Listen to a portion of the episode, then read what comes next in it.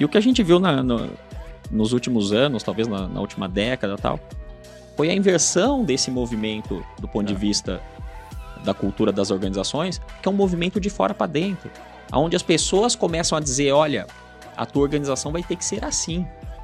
Não, mas peraí, eu decido como que vai ser a minha organização. Não, a tua organização tem que ser assim. Este episódio da Você Está Contratado é patrocinado pela Open e Use RH. Oi, turma, sejam bem-vindos. Mais um episódio da Você Está Contratado. Eu e Jedson estamos aqui com André Rodrigues. Ele é líder de remuneração, performance e mobilidade na Gerdau. E tem a vida toda de Gerdau, não é isso, André? A vida toda de Sempre Gerdau. lá. 25 anos. Ótimo. 25 anos da mesma empresa. Uhum. 25 anos na mesma empresa. Bem-vindo, André. Então já Muito passou obrigado. por várias áreas, cidades e operações diferentes. Países. países, exatamente. Muito legal, carreira boa. E a gente trouxe o André porque ele é o cara de recursos humanos que eu conheço que melhor fala de estratégia de negócio. Uau! E não conhece pouca gente, você, hein, Marcelo? Tá, tá sendo. Essa legítima boas-vindas pro André, né? Generoso. né? Subiu a régua, André. Mas é, é bacana. Já te escutei, sei da tua trajetória sei o que você já fez na Gerdau, né? É, e a gente está aqui para você dividir um pouco disso com a gente. Então vamos começar direto nesse ponto, assim. Como é que a gente alinha a ação de RH à necessidade do negócio? É, esse é um dilema, né? Esse é um dilema porque eu converso também como vocês com bastante gente e procuro sempre estar tá entendendo o que está acontecendo e o que, que é esse tal do RH estratégico, né? E às vezes até falando com os colegas assim, ah, eu sou estratégico, não sei. Não, acho que assim, o RH estratégico, na minha visão, é o RH que primeiramente entende a estratégia do negócio, né? É, eu, eu, não acredito na estratégia do RH pelo RH, né? E às hum. vezes eu vejo algumas hum, estratégias de RH pro RH. Isso é um conjunto de melhores práticas, assim, né? Você é bonito fazer porque não sei quem está fazendo, o outro está fazendo isso aqui também, então vamos fazer um monte de coisa aqui que é bonita que o mercado está todo fazendo também. Só que não se conecta, né? Perfeito. Entre as atividades e talvez não se conecte, provavelmente não se conectará com, com o negócio, negócio né? É. E isso é impressionante em RH, né? É. Isso é impressionante, porque a visão que eu tenho da área é que a gente é uma área de seguidores, assim. Vem uma Grupos tendência. de RH. Né? É, vem uma tendência assim, qual que é, qual que é a agenda agora? É essa? Ai, nossa, vai todo vai mundo para aquele caminho. E aí eu falo assim... Aí os mas... eventos todos falam dessa tendência, né? Exatamente. Todo mundo vira especialista no tema rápido. Aí eu falo assim, pô, então a estratégia de todas essas organizações deve ser a mesma, né? Porque se... Apesar de segmentos diferentes, Exato. né? Porque se a pauta é a mesma para todo mundo. Então acho que a estratégia, o RH estratégico, ele, ele tem que saber ouvir, né? Eu aprendi muito isso nos últimos anos, né? Eu vou para reunião de negócios. A maioria das reuniões que a gente participa é de negócios. Então eu tenho que saber ouvir para a partir do que eu do que eu ouço eu conseguir traduzir em ações de RH que, que sejam de fato alavancas é, de resultado, que é para isso assim, né? O, o, nosso CEO Gustavo ele fala muito isso, né? Essa organização ela só existe pelas pessoas que aqui estão, né? Pelos seus stakeholders, mas assim, quem é que está cuidando disso? Eu lembro que eu tive uma mentoria alguns anos atrás, quando, quando eu estava à frente da operação do Brasil. Um dos nossos conselheiros me convidou para ser meu mentor. E na primeira sessão. Ele te convidou para te mentorar? É. Ele te convidou para te mentorar. Sessão, é. Você vai é. ser meu mentorado. Na primeira sessão, ele, ele, ele fez um briefing assim, a gente, né, alinhando expectativas, aquele, aquela introdução de mentoria, e ele, ele falou assim: me, me explica uma coisa, assim, né? O, o, o, o, líder de aciaria aqui na nossa empresa, né? Nós somos uma siderurgia. O líder de aciaria, ele entende de aço, ele sabe fazer aço. O líder da iluminação, ele sabe laminar, né? O aço, ele sabe. Os líderes de pessoas aqui, assim, vocês são, vocês são um expert em quê, né? Uhum, uhum. E aí a primeira resposta que vem em pessoas, eu falei assim, não, eu não vou ter eu essa vou arrogância isso, de que eu sou expert em pessoas, né? Mas essa é a expectativa da organização, né? Que a área de RH esteja definitivamente olhando para as pessoas alinhada à estratégia de negócio. Ponto. Uhum, uhum, uhum. Eu, eu, eu, nem vejo a necessidade, às vezes, de eu escrever estratégia DRH. Olha para a estratégia de negócios e vê como é que você. Deriva. Deriva. É. é, a motivação desse executivo te chamar para você ser mentorado dele? O que, que ele tinha na cabeça por trás, assim? Qual era a motivação? No, no, no, nós somos uma multinacional brasileira, né? E a, a família é controladora da empresa, uhum. né?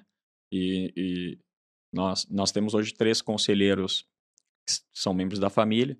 Uh, na função de conselheiros, eles não têm função, hoje função executiva, mas eles gostam muito de estar próximos e de conversar com, com os líderes da empresa e de conhecê-los, uhum. né? E, e, isso é muito forte na história da Gerdau, assim.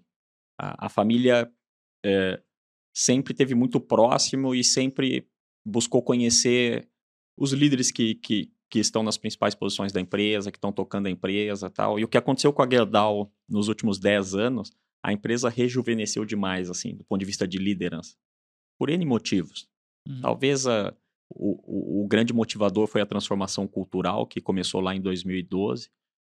Mas uh, a gente teve um, uma mudança de, de, de, liderança na empresa muito intensa nos últimos anos. Inclusive, o, o primeiro CEO não, não, não, da, fa não, não familiar, da familiar, né, o Gustavo. Uh, e isso fez uh, os conselheiros terem uma agenda muito intensa voltada para as pessoas. E eles chamam mesmo. Às vezes a gente se depara lá com uma agenda, né, marca um, 30 minutos de conversa ou uma hora para um update, para entender como é que estão as coisas tal. Acho então, mas isso é muito positivo. bom, né? Muito bom, muito é. positivo. Você falou de transformação cultural. Vamos falar um pouco do papel de recursos humanos dentro disso também, de transformação cultural. Porque a Gerdau é uma multinacional brasileira, está em 10 países hoje, já esteve em mais países, mas por uma decisão estratégica também reduziu Exato. Essa, essa, esse escopo geográfico, então isso também é interessante. E cresce através de aquisições, Exato. E acredito que nesse crescimento também deve ter ocorrido alguns movimentos de, de spin-off ou de é, fechamento de algumas atividades, né? Por, por, decisões estratégicas também. Então, e aí a gente olha centenária. Como é que faz uma transformação numa empresa bem sucedida, centenária, com Familiar. suas práticas bem estabelecidas? É. Cheia de raízes. Cheia de raízes. Valores muito sólidos, assim, muito e fortes. Funcionaram e deram certo. Exatamente. Durante muito tempo, né? É. Você sabe que essa essa mudança, assim, do ponto de vista de cultura mais intensa no período que eu tô na empresa começou em 2012, né? Ah, e você já tinha uns 10 anos, 12 anos de empresa. Já, eu, eu, já estava em função de liderança em uhum. RH, uhum. né? A minha primeira experiência de liderança em RH foi em 2006, então eu já estava algum tempo em, em, liderando em RH. E em 2012 nós, nós tínhamos um plano estratégico. A gente tem uma revisão estratégica que acontece a cada, sempre com horizonte de 10 anos. Né? Nós somos uma empresa de capital intensivo, uh, os investimentos eles, eles são muito relevantes, as decisões de você se movimentar em regiões ou a, avançar em alguns mercados, elas são decisões relevantes. Então, o, o, o, nosso horizonte do ponto de vista de estratégia de negócio, ele sempre olha 10 anos. E em 2012, criou-se um projeto que, que, que, se chamava Gerdau 2022, que era a visão da Gerdau depois de 10 anos, 10 por isso anos desse nome. Ah. E, o, e, o, e o projeto Gerdau 2022, ele foi, ele foi, ele foi discutido com a principal liderança da empresa, definiu-se o nosso reposicionamento estratégico do ponto de vista de negócios, e em algum momento falou assim, qual que é a cultura que vai suportar essa mudança toda? Né? Qual que é a cultura que essa organização precisa ter para suportar essa estratégia que nós acabamos de redefinir, né? Então, como você já disse, naquele momento a gente definiu que a gente ia diminuir de tamanho, que a gente ia ter foco nas Américas. Uhum. Então, a gente saiu da Ásia, saiu da Europa e que a gente ia é, nos reposicionar como uma empresa de, de alta rentabilidade, né? Uma empresa que, apesar de menor, ia buscar resultados superiores e foi isso que aconteceu nos últimos dois anos, né? Uhum. E naquele momento nasce um projeto que era o Cultura 2022. Que era assim, qual que é a cultura dessa empresa daqui a 10 anos, né? E foi muito legal porque a cultura ela sempre foi uma agenda da área de, de pessoas, da área de RH, mas naquele momento a gente foi estudar, a gente foi, bom, peraí, a gente sempre falou que a gente é, fez a gestão da cultura da empresa, que a gente, né, a gente capacitava a nossa liderança e equipes, a gente tinha treinamentos assim, é, periodicamente para falar de cultura, de valores, naquela época de missão tal. E aí, naquele momento, a gente parou para estudar um pouquinho sobre cultura. Criaram-se vários grupos, não só no Brasil, mas uh, em todos os países que a gente opera. uh, grupos multidisciplinares liderados pelo RH. E naquele momento a gente, a gente trouxe uma, uma consultoria londrina, a Walk the Talk, e eles trabalharam conosco com a, com a metodologia da Carolyn Taylor, uhum. que é baseada em três pilares: comportamento, símbolos e sistemas. E a gente começou uma agenda muito intensa de olhar para a estratégia da empresa, definir quais comportamentos eram críticos para aquela estratégia. E a partir daí a gente começou a fomentar o desenvolvimento desses treinamentos e usar símbolos e sistemas para acelerar essa transformação. Né? No meio desse momento, o Gustavo assumiu a empresa em 2018. Deixa eu falar aqui para o pessoal que quem não conhece Carolyn Taylor e Walk the Talk, né, tem que conhecer. Né? Então tem que conhecer. Quem é de RH e ainda não teve a oportunidade ou está começando agora, então procura a referência que porque é uma referência. Né? Seguimos até é hoje com a mesma então, metodologia. Ah, e arrebentando. Aí chega o Gustavo, cinco anos atrás. É. Então aí é, é, essa mudança ela foi muito intensa. Não, ele já estava, né? Ele já estava, ele era o líder da Operação Brasil na ocasião. Uhum. Eu era, eu era o, o business partner dele. Uhum. Né? Nós trabalhamos junto durante seis anos, diretamente. E naquele momento ele, né, a, a, a mudança do CEO da empresa, né? E pela primeira vez um CEO não familiar, ela foi um símbolo da transformação cultural assim dentro da organização gigantesco e fora também, que uhum. a Gerdau, né, com toda a sua história, tradição, tal, é, a gente sabia muito, a gente tinha muita clareza do quanto essas mudanças serviam para que impulsionasse a, a, a empresa para outro patamar ou para que as pessoas entendessem que a, que a empresa ela estava se modernizando e a sua cultura estava sendo é, modificada para isso, tá? Então foi um processo muito interessante e, e, e, e, na minha visão, o que é mais interessante é você ter a capacidade de traduzir a mudança do comportamento das pessoas e dos líderes em resultados. Né? Porque uhum. comportamento, a gente estava batendo um papo aqui, né, Gederson, engenheiro civil, né? Sim. A maioria dos nossos líderes são engenheiros, né? É difícil falar sobre comportamento com engenheiros, né? Mas quando você... Gaúcho. Gaúcho, Lembrando disso, gaúcho formado na URGS. Gaúcho formado na URGS. Ah, é, então, conheço é, muitos é na Gerdau com, com o mesmo é, perfil. É, e assim, a gente, a gente conseguiu aprender uma, uma forma prática de falar de comportamento de maneira bastante pragmática, assim, ó. Mostrando resultado, mostrando mudança, né? Então eu falava de, de algo que por vezes parece ser subjetivo, mas que a gente conseguia mostrar para as pessoas que de fato aquelas mudanças de comportamento estavam gerando resultados e, né? Hum. E aí como qualquer grande mudança, né, Marcelo, muitos saíram, né? Muitos saíram da empresa, né? Seja por iniciativa própria ou por decisão da empresa. Muitos chegaram, que é o que eu falo do rejuvenescimento da nossa liderança. Mas hoje a gente olha para esse processo como um processo muito exitoso, assim, sabe? Uhum. E de grande aprendizado. O que, que foi chave para ter sucesso? Walk the talk fazer o que fala, assim. Uhum. As pessoas, a toda hora, a gente percebia que as pessoas estavam checando se o que estava sendo falado de fato ia ser cumprido. Vou dar um exemplo que é muito forte da nossa área, né? Não adianta eu ir lá e falar que a nossa cultura valoriza segurança, que é o, principal valor dentro da, da, da Gerdau, né? E no dia a dia as pessoas perceberem exemplos contrários ao que eu tô, ao que eu tô dizendo, né? Ou um exemplo muito simples que está na mão do RH, né? Como é que eu promovo uma líder ou um líder que não é um exemplo em segurança, assim, sabe? Eu começo a contradizer as mensagens claro, que eu não. falo, né?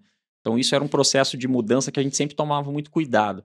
Ah, quem, quem, quem é que nós vamos promover? Ou quem é que nós vamos mudar de posição? O cara tal? que dá resultado, mas não presta ah, muita atenção para segurança?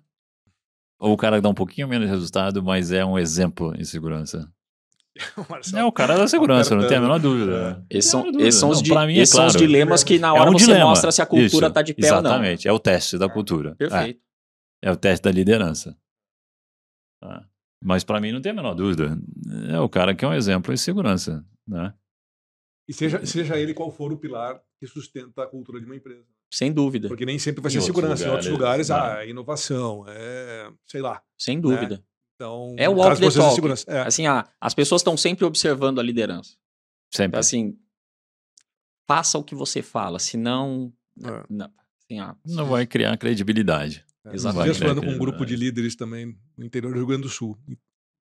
é, eu falei para eles, né, tipo, olha, vocês acham que as pessoas não estão olhando para vocês, não estão observando vocês, mas 24 horas por dia você está sendo observado. Inclusive fora do teu horário de trabalho.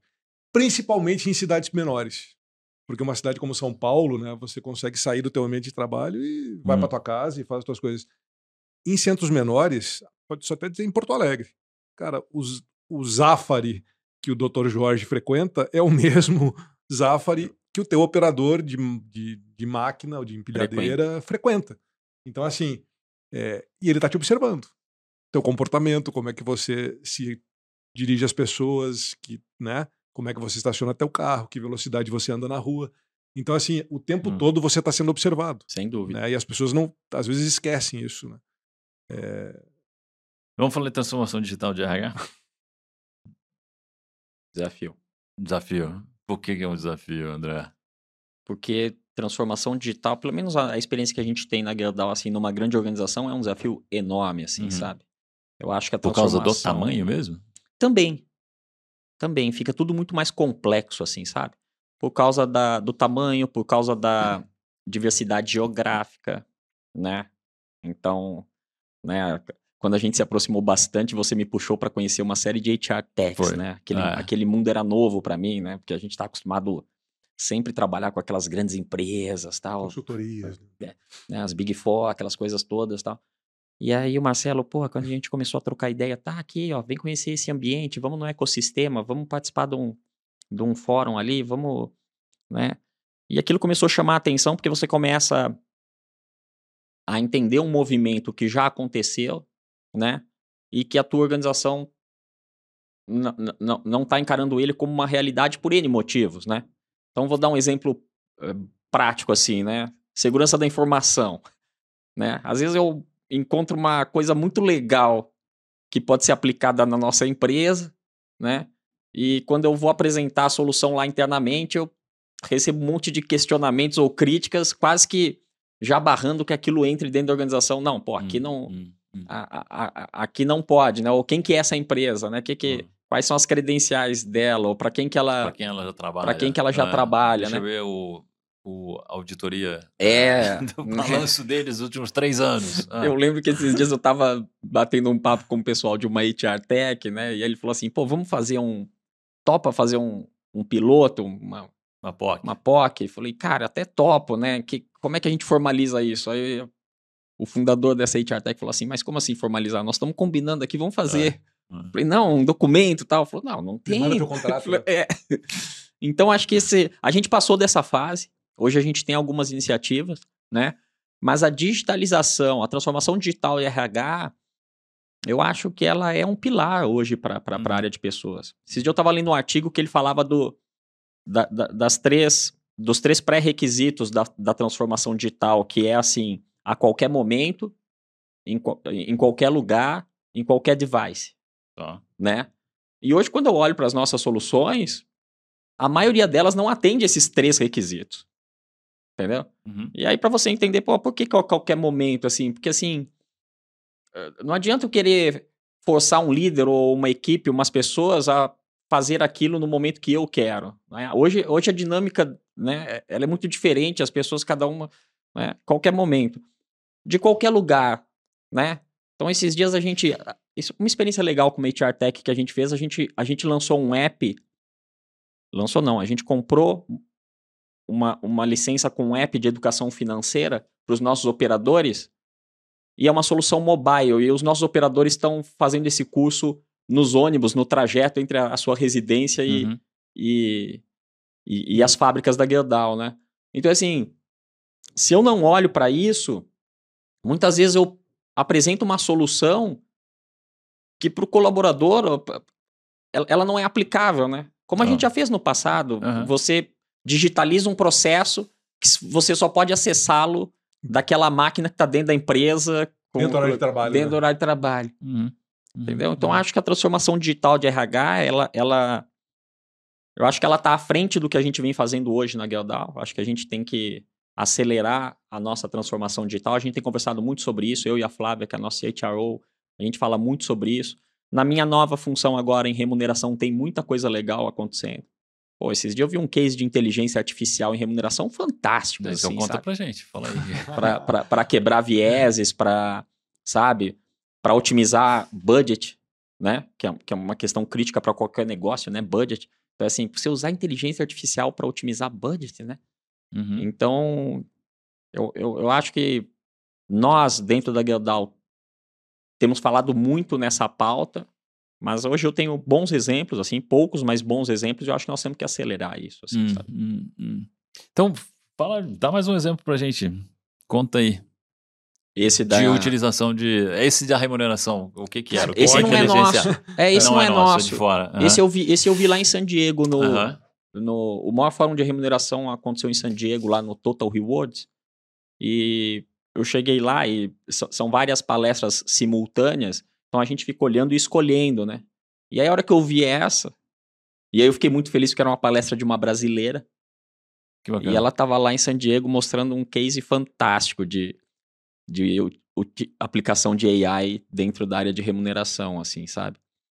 E é, acho que eu posso falar, né? A Lilian do iFood é uma grande colega, assim, e, e a, a, Lilian, a Lilian fez um trabalho assim. E o de iFood tá que- fazendo coisas bem bacanas em Então, gestão de pessoas. ela fez um né? trabalho assim de é, co- colocar a inteligência artificial, né, a serviço da liderança, né, e um tema que é técnico, que é remuneração e que nem todo mundo domina, não é todo líder que domina o tema, Uhum. o tema de remuneração, nem dentro da própria área de RH todos dominam Não remuneração. Ah. E a inteligência artificial, sem que o líder perceba, propondo para ele a melhor a melhor solução, o melhor uso daquele orçamento, daquele, né, na, na gestão das suas equipes, das pessoas. O case deles foi muito voltado para vieses.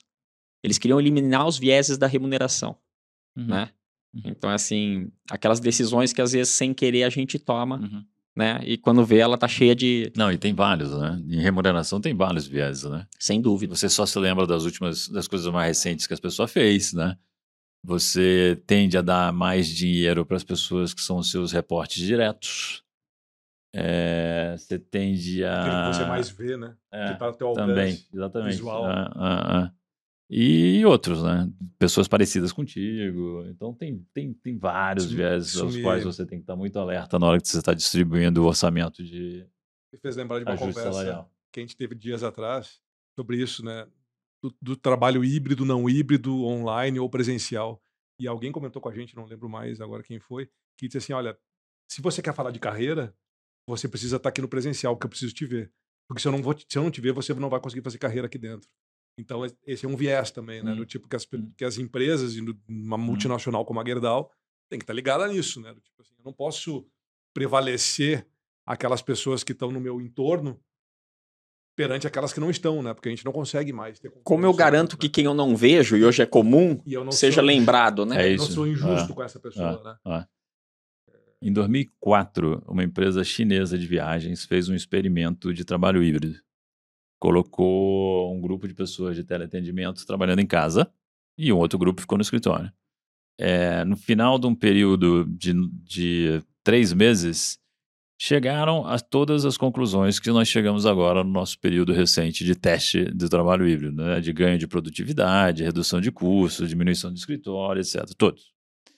Mas aí fizeram um segundo experimento na mesma empresa para um outro período semelhante, chegaram de novo aos mesmos resultados, mas dessa vez perguntaram para as pessoas se elas gostariam de continuar trabalhando de casa ou se elas gostariam de voltar para o escritório. Metade das pessoas disse que preferia voltar para o escritório. Metade quis ficar em casa. E também pelos motivos todos que a gente sabe, né? O de ficar em casa. As pessoas que disseram que queriam voltar para o escritório, elas colocaram perda do senso de pertencimento e estou sendo bypassada Uhum. pelas decisões de gestão de gente, porque não me veem aqui em casa. Então, eu estou perdendo salário, estou perdendo promoção, estou perdendo participar em projetos interessantes, porque se esqueceram de mim, esqueceram porque eu estou aqui, longe. E aí, hoje em dia, sabendo disso, o que a gente tem que fazer, eu não estou jogando fora o trabalho híbrido, o que estou dizendo é, a gente tem que estar alerta a isso Uhum. e justamente trazer Perfeito, de forma digital para próximo essas pessoas que estão no trabalho híbrido, perfeito. né? É, E o híbrido é muito complicado hoje em dia também.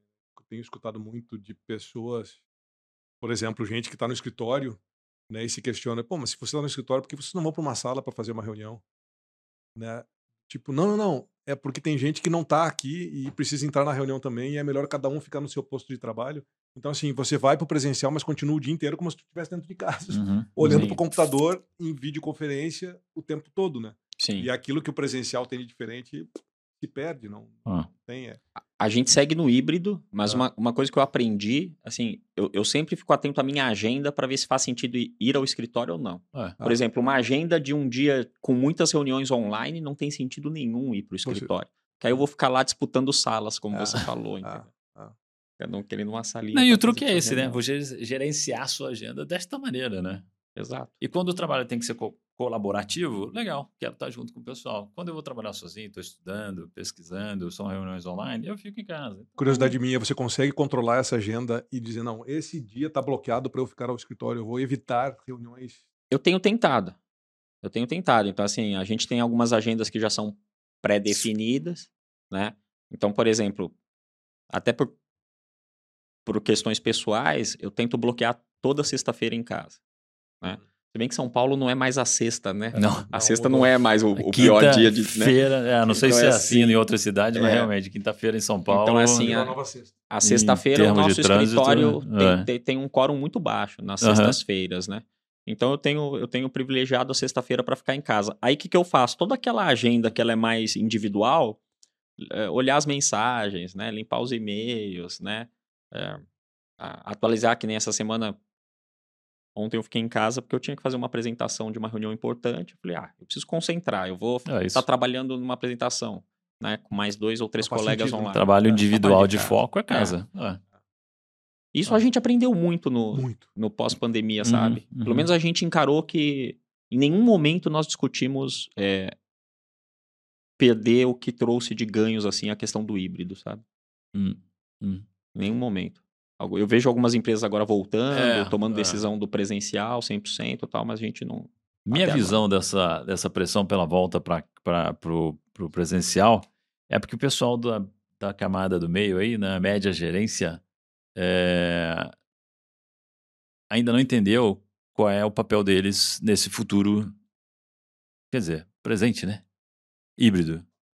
O papel deles mudou. Papel antes era mais fácil e era do tipo cascatear o que vinha do alto da organização para as suas equipes, distribuir tarefas e gerenciar e monitorar essas tarefas e dando input no que o pessoal está fazendo. A partir do momento que você não está junto com todo mundo, né? O que, que você faz? É isso, né? O drama é esse, né?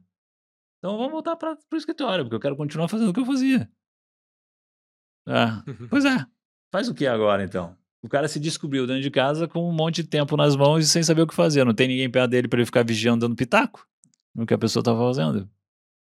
Mudou o trabalho. Né? Aí entra muita coisa do conceito de agilidade, né? Do tirar obstáculos da frente das pessoas, dar suporte, orientar, mas não é ficar acompanhando no dia a dia. Se bem que tem gente que ainda pede para suas equipes ficarem trabalhando com o computador aberto. Não, aí, é uma, aí não dá, não sei. Aí é uma, aí é uma bizarrice que não tem nem como. Né? Tem, né? Tem de pede tudo. demissão se você tem que fazer. Pede demissão, vai trabalhar em outro lugar, por favor.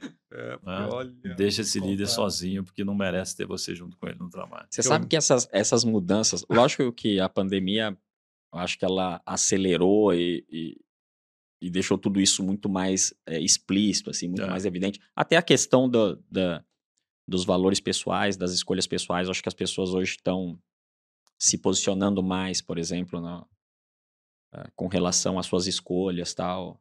Talvez até por repensar a vida no momento que foi tão difícil para todo mundo, né? uhum. né? É, mas uma coisa que a gente já tinha aprendido quando a gente foi estudar lá a questão da transformação cultural, né? É, como que a gente tem que ajudar, e isso é papel de RH, né? Como é que a gente tem que ajudar as organizações, e as organizações são seus líderes, né? A entender que o movimento hoje, ele é um movimento outside in, né? Então, assim, eu, eu, eu, eu, eu me lembro quando eu era criança, assim, eu, eu tenho familiares que fizeram carreira na indústria automotiva. Sou, eu sou ali de São Caetano tal, e é aquela região muito intensa na indústria automotiva. E os meus tios, eles, eles tinham como sobrenome a, as empresas que eles trabalhavam, né? E a tradução do, do, do, comportamento do, deles, né, hoje, né, até por estar nessa área há bastante tempo, era o que representava aquelas empresas. Então, assim, você queria saber como que era a Gerdau, você falava com alguém da Gerdau, você sabia como era a empresa tal. Ah. E o que a gente viu na, no, nos últimos anos, talvez na, na, última década tal, foi a inversão desse movimento do ponto é. de vista da cultura das organizações, que é um movimento de fora para dentro, onde as pessoas começam a dizer, olha, a tua organização vai ter que ser assim. Não, mas peraí, eu decido como que vai ser a minha organização. Não, a tua organização tem que ser assim. Exemplos reais, né? É, o, o, avanço da pauta da diversidade nas organizações, na minha visão, é um exemplo real, mas é uma pressão de fora para dentro. Eu acho que não é um movimento interno. Sim. É, o trabalho híbrido. Sim, é de fora para dentro. Quer atrair talento? Vai ter que aceitar. Preocupação com a segurança, com a saúde, com a saúde mental e o bem-estar das pessoas é de, de fora, fora para dentro. dentro. E assim, o RH ah. tem que ajudar a alta liderança da empresa a entender, a entender isso. isso. Ah. Porque o cara que toma a decisão, às vezes ele não está atento para isso. Uhum. Ah, eu acho, nós, nós somos ser assim. Não, peraí. como é que é fora? O, o que, que a sociedade está esperando da organização? Ah, a sociedade espera isso. Então vamos, vamos tentar atender essa expectativa da sociedade ou essa expectativa dos demais stakeholders, né? Mas é impressionante a dimensão que isso tomou hoje na pauta do RH e às vezes a gente não se dá conta. Porque eu falo assim, uh, eu vou definir uma nova política, uma nova regra. Se eu sentar na, na minha cadeira ou na minha sala e com arrogância, achando que eu. Não, peraí, que, que, que, que quem tá lá fora quer? E olhar só para o passado da tua empresa que te trouxe até aqui, né? Exato. Que quem tá falando. Então, assim, uma série de pautas. A maioria das, tenden das mudanças em gestão de pessoas hoje, na minha visão, vem de fora para dentro. A gente começou falando de RH estratégico e a gente uhum. falou da necessidade de alinhamento com o negócio. Agora a gente está trazendo outra lente do que é o RH estratégico, é entender o contexto em que você está operando. É isso, tem que levar em consideração essas coisas que você está trazendo aqui. Senão você não vai ter gente. Você não vai ter gente, é simples assim. Ou vai ter gente que não alinha com a cultura desejada pela empresa. E aí Exatamente. vai dar resultado. E principalmente numa multinacional, né? Cuidar essas culturas, né? A Gerdau do Canadá é diferente da Gerdau do Uruguai, que é diferente da Gerdau da Colômbia, que é diferente da Gerdau do Brasil e do Rio Grande do Sul, né? As fábricas, as pessoas reagem e fazem acontecer de uma forma diferente. Né?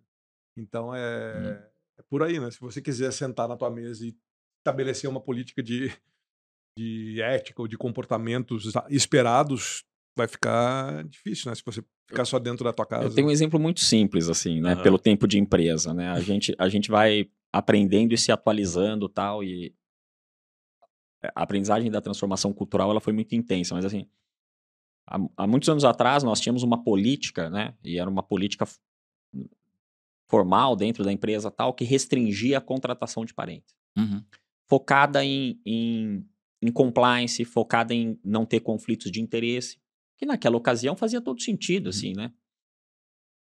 Uh, vocês sabem, assim, a, a, maioria dos locais onde a Gerdau opera são pequenas comunidades e na maioria deles a gente é o maior empregador. Uhum. Isso mexe muito com aquela comunidade, né? Então, assim, isso impacta muito as localidades onde a gente está então, inserido. Então, talvez não tenha outro jeito a não ser contratar familiares. Exato, e a gente não aceitava isso. e, e, e, e, e outro, outro ponto, né? A gente está aprendendo com essa nova geração que já está no mercado de trabalho o que tem valor para eles, né? E aí nas nossas pesquisas de engajamento começaram a aparecer fatos assim, pô, eu queria muito que meu filho trabalhasse aqui. Eu queria muito que minha. Aí um dia nós, sent... né? nós sentamos um dia e falamos assim, tá, mas faz sentido seguir assim, né? Vamos olhar isso com outra lente. Será que fomentar, né, com todo o cuidado de conflitos de interesse, de não ter, que nem a gente não aceita reporte direto de familiares tal. Uhum. Todo... Será que não faz sentido fomentar? E isso vai trazer como resultado mais engajamento, mais retenção, mais, sabe? Recomendação de gente boa para vir trabalhar na empresa. Exato. Que é o que está hoje, tá? A gente, a gente rasgou essa política, tá? Hum. Ah, é, é, é, fácil fazer isso dentro da organização? Não. Mas é nossa responsabilidade como uhum. área de, de RH. Uhum. Sabe? Provocar a conversa. É, de chamar e falar assim, pô, não faz mais sentido isso. É. Vamos lá. Me lembra... Você vai perguntar? Não, que eu acabei de me lembrar de um mentorado meu, Gerdau. É? De Arroio dos Ratos. Hum, uhum. Do lado de Charqueadas. Do lado de Charqueadas. Lá, bom. Uhum. E aí eu peguei o, o briefing da, do, do mentorado para dar uma estudada qual o perfil dele, que ele estava começando, ele tinha assumido uma posição de liderança e já com 23 anos de Gerdau. Eu disse, bom, o cara já deve ter mais tinha 30 e poucos anos de idade. Cara, que idade você foi o único emprego? Começou como na época nem tinha jovem aprendiz, mas na época é. como estagiário, enfim. Ele deve tudo a Gerdau assim, agora saiu um pouco do assunto, mas ele o que mais afligia ele hoje como papel de líder era ele conseguir convencer os liderados que eles estavam trabalhando no melhor lugar que eles poderiam estar. E aí eu vi isso, agora falando com você que me lembrei dessa, desse exemplo, desse mentorado. Ele falava com tanto amor e com tanto respeito às oportunidades que ele tinha tido na Gerdau, que, que assim, poxa, Arroio dos Ratos, né, ali na... É, ele queria colocar todo mundo para trabalhar aonde ele trabalhou, porque ele, deve, ele, ele falou assim: eu tenho a minha casa, o meu carro, a minha história toda foi feita em cima do meu trabalho. Né? E aí você dizer para ele: não, não, mas você não pode indicar o teu, o teu filho, a tua, tua esposa. É muito irmão. bacana ver isso, né? Como é RH. Muito né? legal. É muito legal. E assim, isso ainda é bastante presente dentro da Gerdau. Sim, eu acredito. E, e, e nós estamos discutindo uma, um tema agora, assim, que também não é, não está na nossa mão, mas assim, Hoje a gente conversa com pessoas que estão ingressando na empresa e que no momento que elas ingressam, elas já declaram assim: olha, eu não tenho nenhuma pretensão de ficar aqui.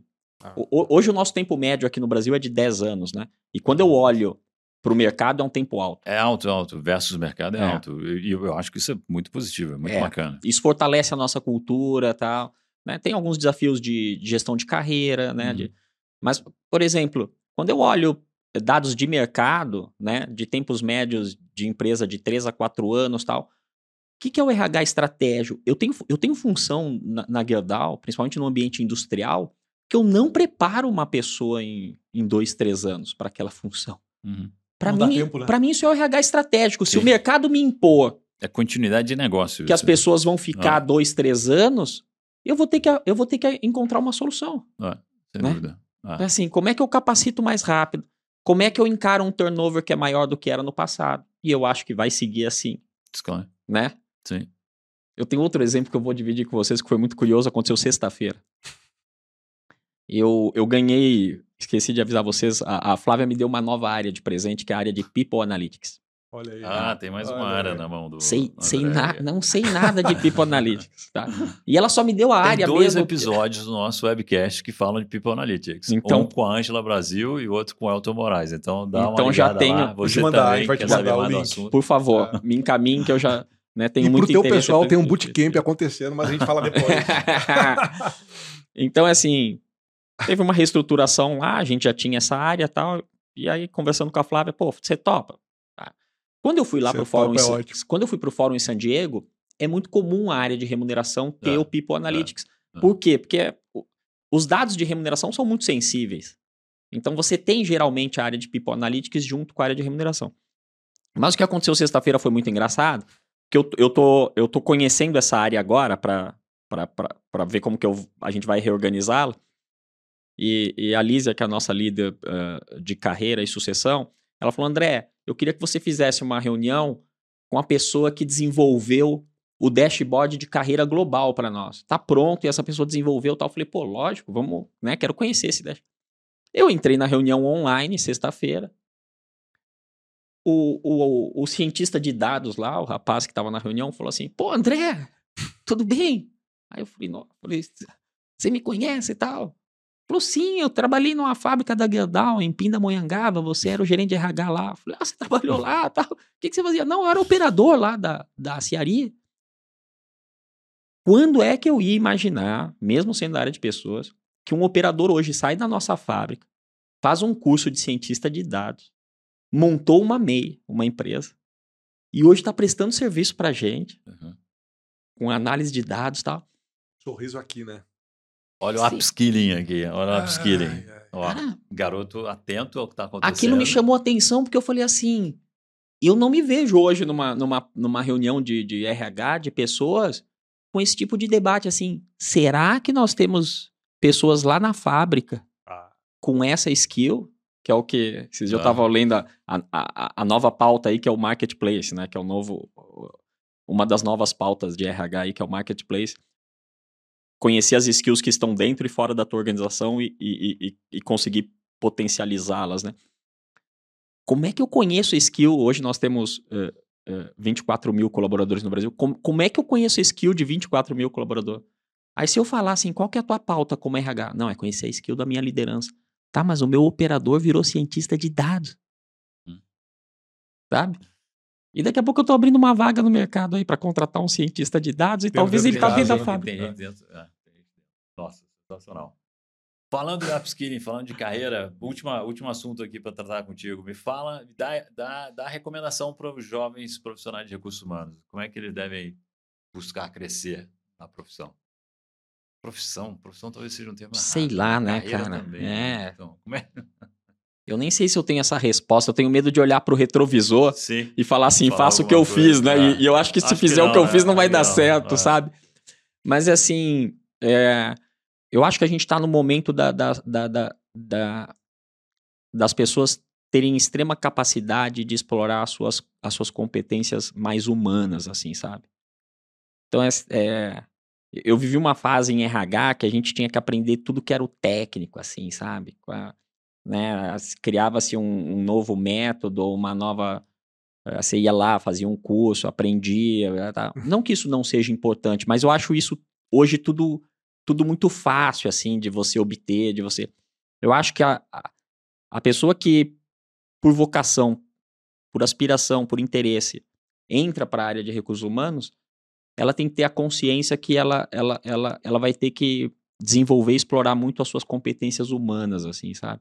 Hum. Porque assim, ó, eu posso falar de remuneração, eu posso falar de de carreira, de sucessão, de desenvolvimento, de pipeline, de qualquer tema que está de RH, de People Analytics. Mas assim, no fundo, no fundo, eu, eu, eu vou propor algo que vai impactar as pessoas, assim, sabe?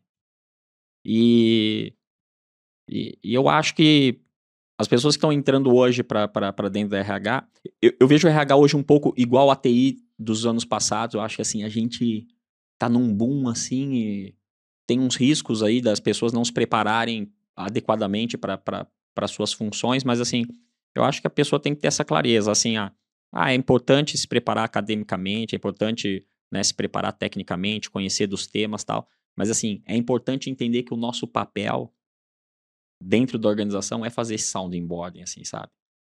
Porque assim, eu tô lá com Ser o líder. Uma de ressonância. Eu tô lá com o líder discutindo como é que nós vamos melhorar o nosso EBITDA, o nosso EVA e tal, e por trás eu tô pensando assim, tá, e, e... Mas não pode todo mundo na mesa conversar que, sobre EBITDA e pessoas... alguém tem que falar de gente na mesa. Ah. Exato. E é o papel do RH. Exatamente. Então acho que a pessoa que vem para RH, ela tem que tem que estar tá disposta a isso. Assim. Boa, que bom que você nos lembrou disso. Obrigado, André. Valeu eu que agradeço. Muito bom estar tá aqui André. com vocês. Obrigado, obrigadão. Grande abraço. Comenta aí, dá like, compartilha com os amigos e a gente se vê num próximo episódio. Este episódio da Você Está Contratado foi patrocinado pela Open e Use RH.